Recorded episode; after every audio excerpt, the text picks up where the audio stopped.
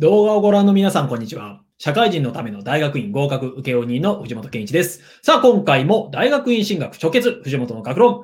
えライブでお届けをしてまいります。今日は小論文試験、えー、小論文の試験で書く際のポイントについてお話をしてまいります。今日のテーマはこちらです。小論文を書く際の3ステップ。いきなり書くと失敗する。まずは走行メモ作りからというテーマでお届けをしてまいります。えー、うちのですね、塾、まあ、大学院の進学対策だけではなくて、まあ、大学受験のですね、小論文対策も行っております。まあ、例年今ぐらいの時期にですね、まあ、駆け込み的に来ていただく方もいらっしゃいますし、またあの、後期試験、後期試験、え、出願することになって小論文、全然わからないんでちょっと教えてくださいというふうに言われて、えー2月とか、えその辺からですね、えご指導を差し上げる時もあります。え去年ありがたいことに名古屋大の法学部ですね、後期試験で、え小論文出るんですけれども、そこ、無事合格なさった方がいて、いやこの方本当すごいなっていうふうに思いました。まあ元からすごい頑張ってた方でもあるんですけれども、あ、小論文ってまだギリギリ間に合うんだなって私自身も大変驚きを持ったのが非常に、え印象に残っていますが、今も、え頑張ってやってらっしゃるというふうに聞いています。え今回ですね、そういったところで私も普段小論文の試験の、え指導についても差し上げていますので、その中で受講生の方にお伝えしていること、それをお伝えしていきます。それは何かというと、小論文を書く際ですね、いきなり本文から書くと失敗しますよというところからお話をしていきます。まあ、これ本当によくあるミスなんです。何かというと、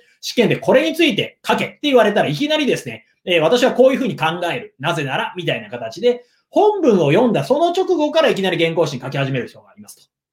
これうまくいくわけがないというふうによく言っています。まあなんでかと言いますと、いきなり原稿用紙向かって書き始めると途中でネタ切れになるんですよね。え、どうしようみたいな手が止まると。で、全然関係ないことを書いて、最後ちょっと結論っぽいの書くと、守備一貫してないと。流れがもうぐちゃぐちゃな感じ。しかも流れはぐちゃぐちゃだと自分で分かっていながらも、それでしか書けないという最悪な結末になってしまう。まあ、これって本当にもったいないですよねと。えー、これは家を建てるときもそうです。家を建てるときも、とりあえず建てやすそうなところで建て出すと、もうぐちゃぐちゃな家になっちゃったりするわけですね。まあ、大体はそういうことはなくて、しっかりとした設計図を書いて、その図面通りに家を建てていくわけじゃないですか。で、小論文も全く同じです。小論文、例えばまとまった文章を、例えば1000字なり、えー、1500字なり、まとまった文章を書くためには、それなりの設計図を書く必要があるわけですね。ということで、小論文を書く3ステップ。まずはじめに3つ申し上げますと、この3つになります。1つが下書き。そして聖書。そして見直し。この3段階のステップでやっていくとうまくいきますよと。では、それぞれ細かく見ていきましょう。一つ目、下書きというところは何かというと、まあ私がよく使うのは走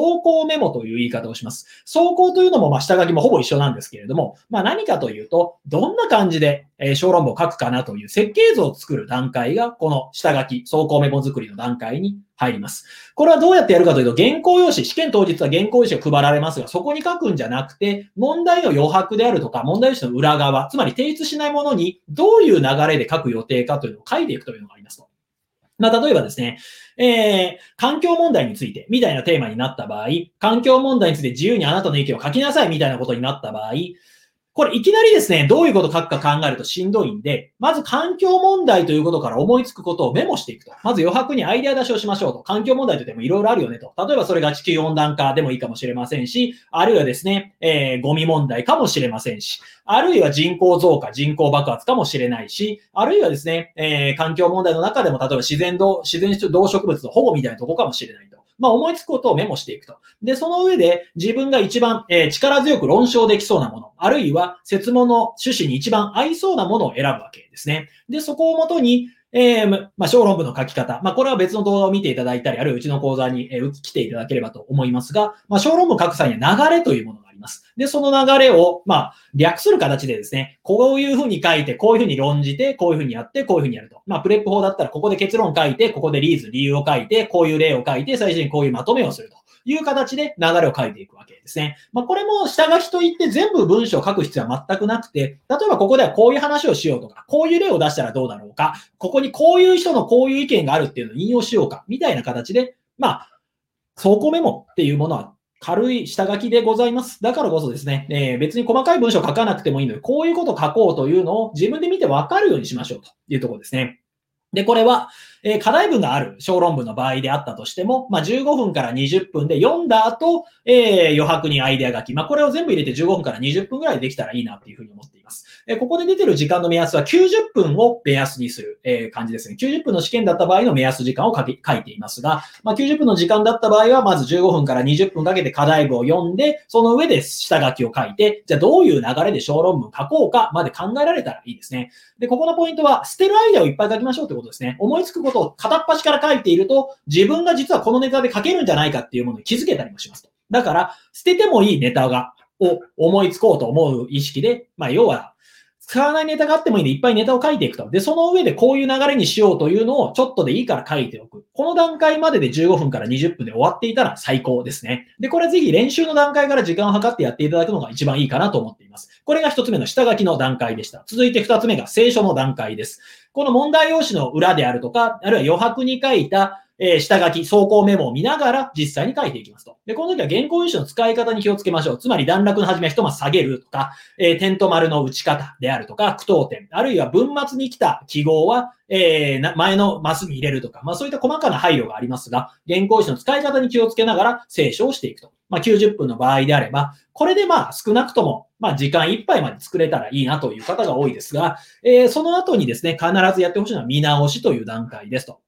で、えー、これは何かというと、試験どんなにですね、ギリギリの時間帯でやってても、最後の5分になったら、一回今書いてる手をやめて、見直しをした方がいいですよというところになってきます。えー、見直しは何をするかというと、誤字脱字、漢字のミスであるとか、ひらがな、送り仮名のミスがないかどうか。そして、えー、言葉遣い。例えば、なぜ習ってやってるのに、なんとか体になってない場所を直すとか。まあ、そういったところを直していくと。また原稿用紙の使い方ですね。えー、文末の表現として、例えば、はい、記号が欄外に、えー、記号文の頭に持ってきてないとか、そういったところを確認する。また言葉遣い。今まではデスマス帳で書いていきなりデアル帳に変わる場所とかを直しましょうと。で、あと意外と多いうのは記名の確認ですね。えー、名前の書き忘れで落ちる人って毎年何人かは必ずいますので、名前、受験番号をきちんと書いているかの確認を残り5分でやりましょうと。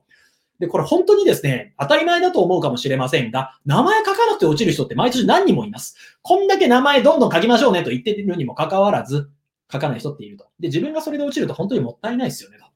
まあ、だからこそ、残り5分は必ず誤字脱字、原稿紙の使い方、言葉遣い、記名の確認を行いましょうというのがポイントですと。で、これですね、聖書一生懸命になって時間いっぱいまで書こうとすると、名前書き忘れていた事実に後で出してから気づくってパターンがあると。これ本当に損ですよね。まあだからどうすればいいかというと、聖書、まあどんだけ、えー、聖書で時間いっぱいになっていても、残り5分になったら必ず見直しをすると。で、見直しを速攻で終わらせて名前も書いてるのを確認してから聖書の続きに行った方がいいですよと。っていう形になってきます。えー、っていうのが小論文を書く3ステップ。もう一回戻りますと、まず下書きをする段階ですね。えー、これは問題文がある場合、問題文を読む。課題文がある場合、課題文を読む。そして、え、余白にアイデア出しをして流れを書いて、大体こんな設計図で行こうというのを必ず用意しましょうと。これ、やらない人意外と多いです。で、これ、ちょっと時間はかかるんですけど、これ15分から20分かけて作ってる方が結果的にはいい小論文ができますし、時間も有効に活用できます。で、聖書も途中で行き詰まってしまうと本当にニッチもサチもいかなくなるので、必ず下書きや走行メモ、え作る練習をしておきましょうと。で、聖書60分から70分で書いていくと。で、残り5分になったら、えどんだけ途中であったとしても見直しをしましょうと。で、誤字脱字原稿紙の使い方、言葉遣い、記名の確認をして、まだ時間があればもう一回聖書に戻るという形が一番ベストですね。まあこれ練習してるではですね、結構時間余ってなおかつ小論文を全部書き終わるようになりますので、そこまでいけたらベストですと。ただ、そこまでいかなくてもですね、練習の段階から残り5分は見直しをするという形でやっている方が、本番焦っている中でも確実に見直しをし、えー、変なところで点数を落とさないようにできるという、そういった流れにもなってきます。で、これですね、小論文の採点の仕方みたいな私のブログ記事もご覧いただければと思いますが、意外と小論文で点を落としやすいのって、はい、誤字脱字で落としてる人多いですね。特に漢字、普段手書きで書いてない人であればあるほどですね、手書きで書いたときに、あれこの漢字どう書くんだっけ？ってえー、適当な漢字を書いてそれで罰になったりとか、あるいは自分で正しいと思ってる癖のある文字で、えー、罰になっちゃう。そういうことは結構多かったりします。まあだからこそですね、見直し5分は必ずやりましょうねというところです。で、見直しの際のポイントは、自分の原稿だと思わないことですね。自分が他人の原稿を見るような形で見ると、意外とミスに気づきますと。あ、これ全然ダメじゃんみたいに思ってそこを直す練習ができたりするわけですね。で、今回のポイントですが、練習時から時間を計って取り組みましょうと。で、小論文の練習をするときに多くの方が陥りがちなのは、時間を計らずに問題を解く人が多いと。